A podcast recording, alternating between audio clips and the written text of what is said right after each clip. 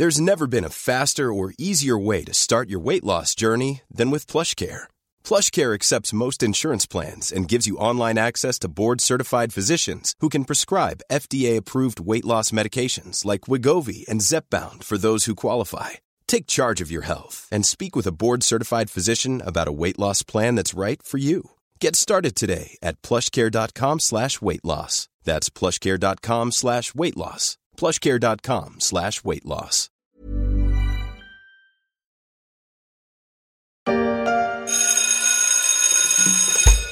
C'est l'heure de la rentrée, et pas seulement pour la story des échos en ce mercredi 1er septembre. Les grandes vacances ont trouvé place au rayon des bons souvenirs, pas forcément ensoleillés, alors que cette semaine, près de 12 millions d'enfants vont faire leur retour en classe. Parmi eux, des élèves en provenance de Grande-Bretagne pour une rentrée des classes pas ordinaire sous le signe du Brexit.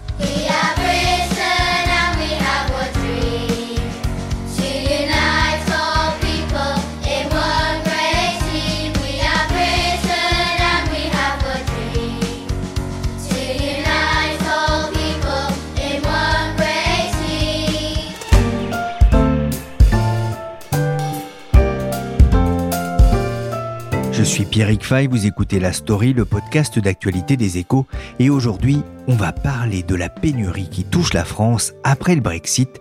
Ça ne se mange pas, on manque de place dans les écoles bilingues. Est-ce que la maîtresse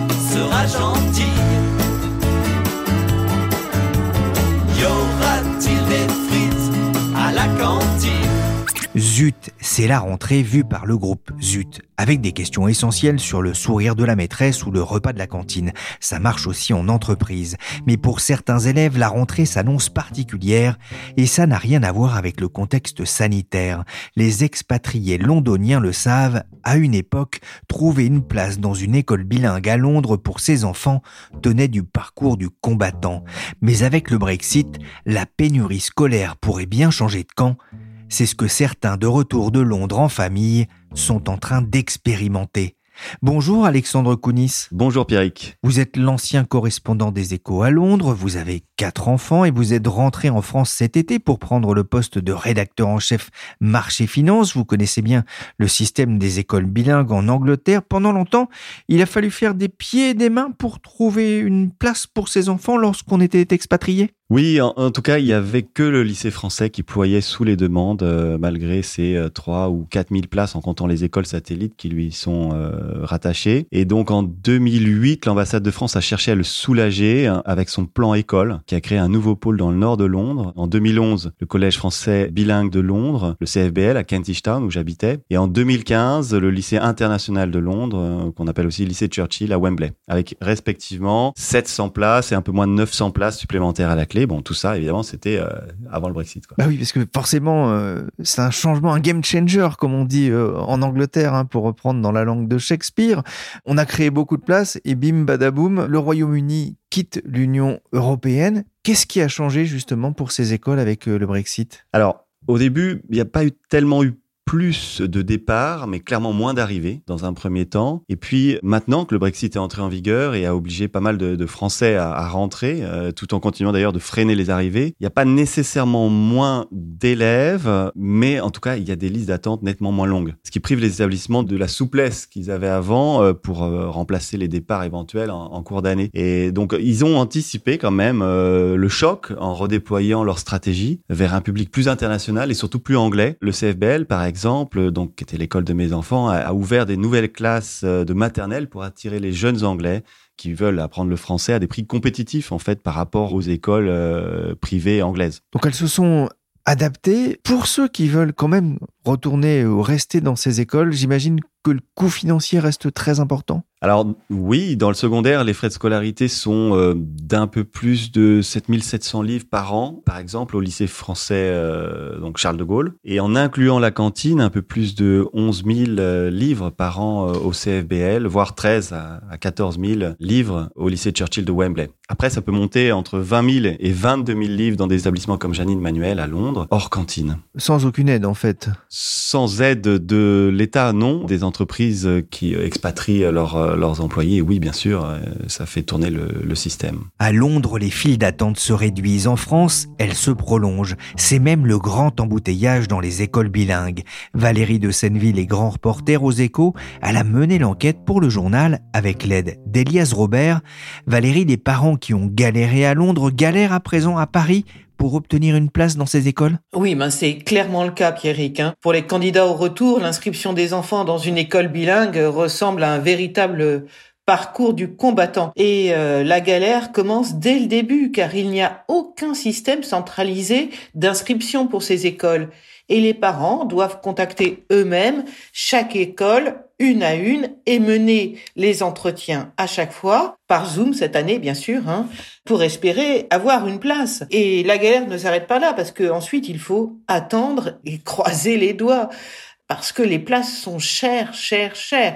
Un exemple, on a interrogé euh, avec Elias Robert qui a mené l'enquête avec moi, euh, l'école privée Janine Manuel qui est installée dans le 15e arrondissement euh, de Paris. Eh bien, l'école Janine Manuel a reçu quatre fois plus de demandes venant de Londres en 2019 qu'avant le Brexit. Et le bon a commencé en 2016 et a augmenté depuis, nous a expliqué Bernard Manuel, qui est le président de l'école. Voilà, c'est le même ressenti du côté des établissements publics, James Cathcart, qui est le directeur de la section britannique du lycée international de Saint-Germain-en-Laye et qui est le président de l'association des sections internationales britanniques. Lui, il nous a dit ne pas avoir euh, ressenti une avalanche, un tsunami du côté des retours de Londres. Mais a-t-il nuancé très vite, ce n'est pas parce que les demandes ont baissé, loin de là, c'est parce que vu l'afflux, les parents se sont découragés par la sélectivité des places. Et certaines familles ne prennent même pas la peine euh, de tenter l'inscription. Cette année, on voit que seule la moitié des familles est allée au bout du processus, nous a-t-il dit. Face à ce manque de place, comment est-ce que réagissent euh, les, écoles? Est-ce qu'elles innovent, que ce soit en France ou, à Londres? Bien oui, en effet. En fait, quelque part, le confinement a été un accélérateur de l'innovation de ces écoles de part et d'autre du Channel par la mise en place de classes virtuelles.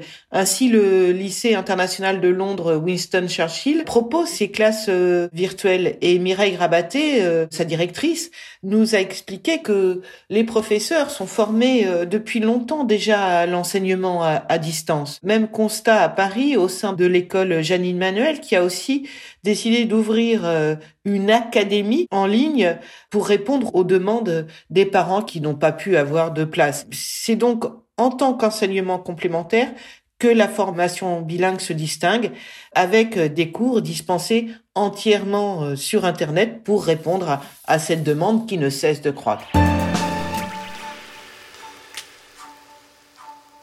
Alexandre, je reviens vers vous. On a entendu un Valérie de Senneville, c'est l'embouteillage pour les écoles bilingues.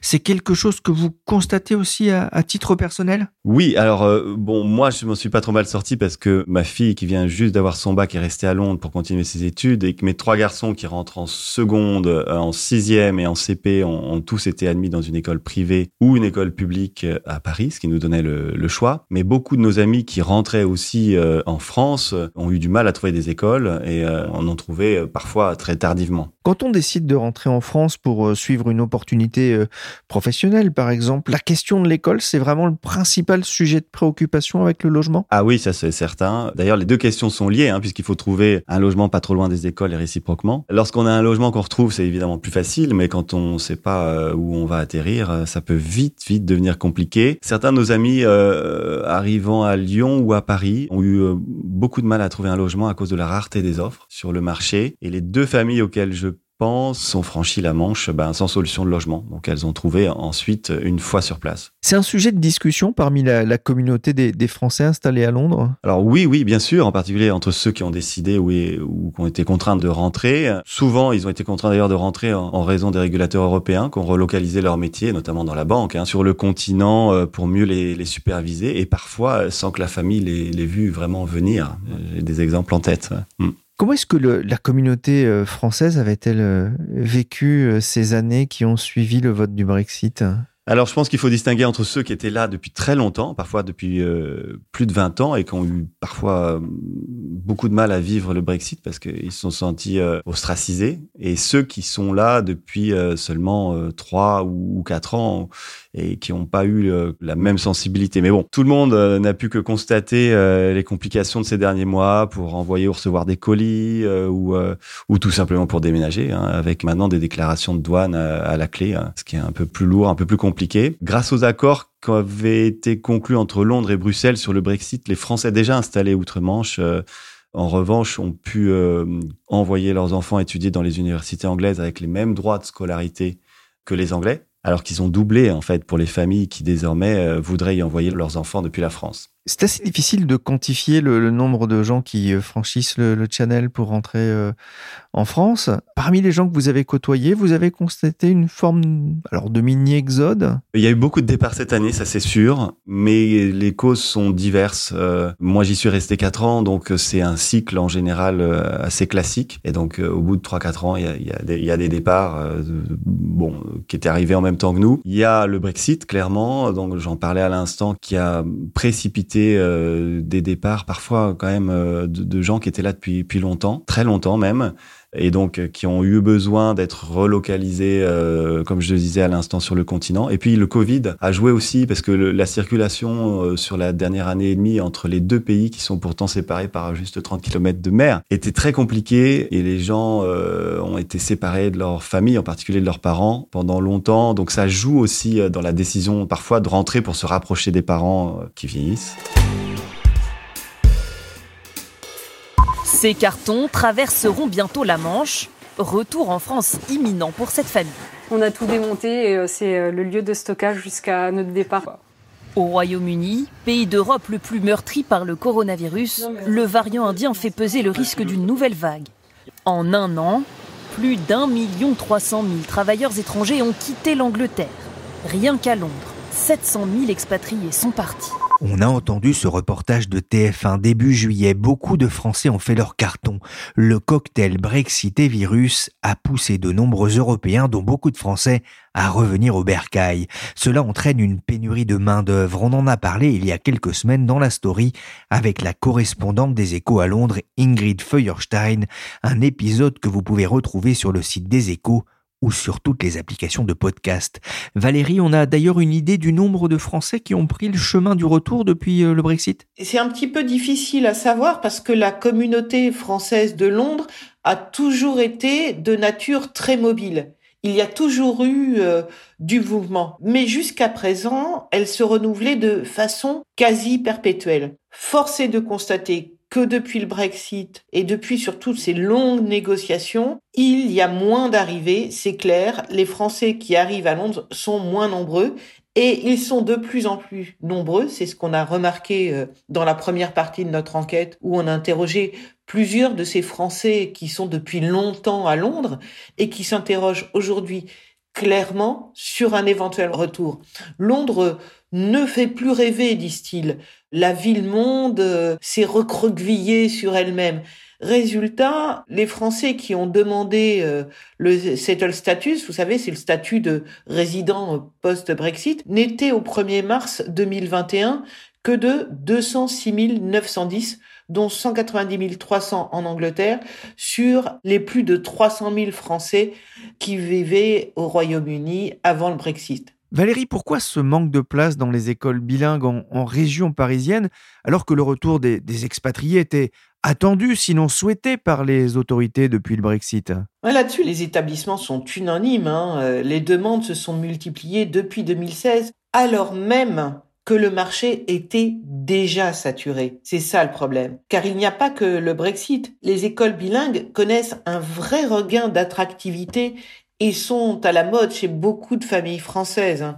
Elles sont un gage souvent d'excellence et euh, sont de plus en plus demandées et prisées alors que le nombre de places, forcé de constater, ne progresse pas aussi rapidement que la demande. Oui, ça aurait pu être anticipé. Hein. Le Brexit a eu lieu il y a maintenant euh, cinq ans. On savait que de nombreux Français allaient revenir avec leur progéniture. Pourquoi est-ce que ça bloque? Pourquoi ce manque de place? Alors, en gros, toutes les écoles euh, privées, pour la plupart, euh, et même publiques qu'on a interrogées, regrettent que le ministère de l'Éducation nationale ne les aide pas à trouver les locaux ni à dénicher le personnel anglophone euh, nécessaire qui est très difficile à recruter, il faut bien le dire. La demande ne se tarit pas, on l'a vu, et pas seulement à cause euh, du Brexit. Hein. Vous parliez euh, de ces nombreux parents hein, qui souhaitent mettre leurs enfants dans des écoles bilingues parce que ça pourra peut-être les aider à décrocher ensuite de bonnes écoles. On sait que c'est bien parler anglais est vraiment perçu comme un sésame hein, pour l'entrée dans les grandes écoles.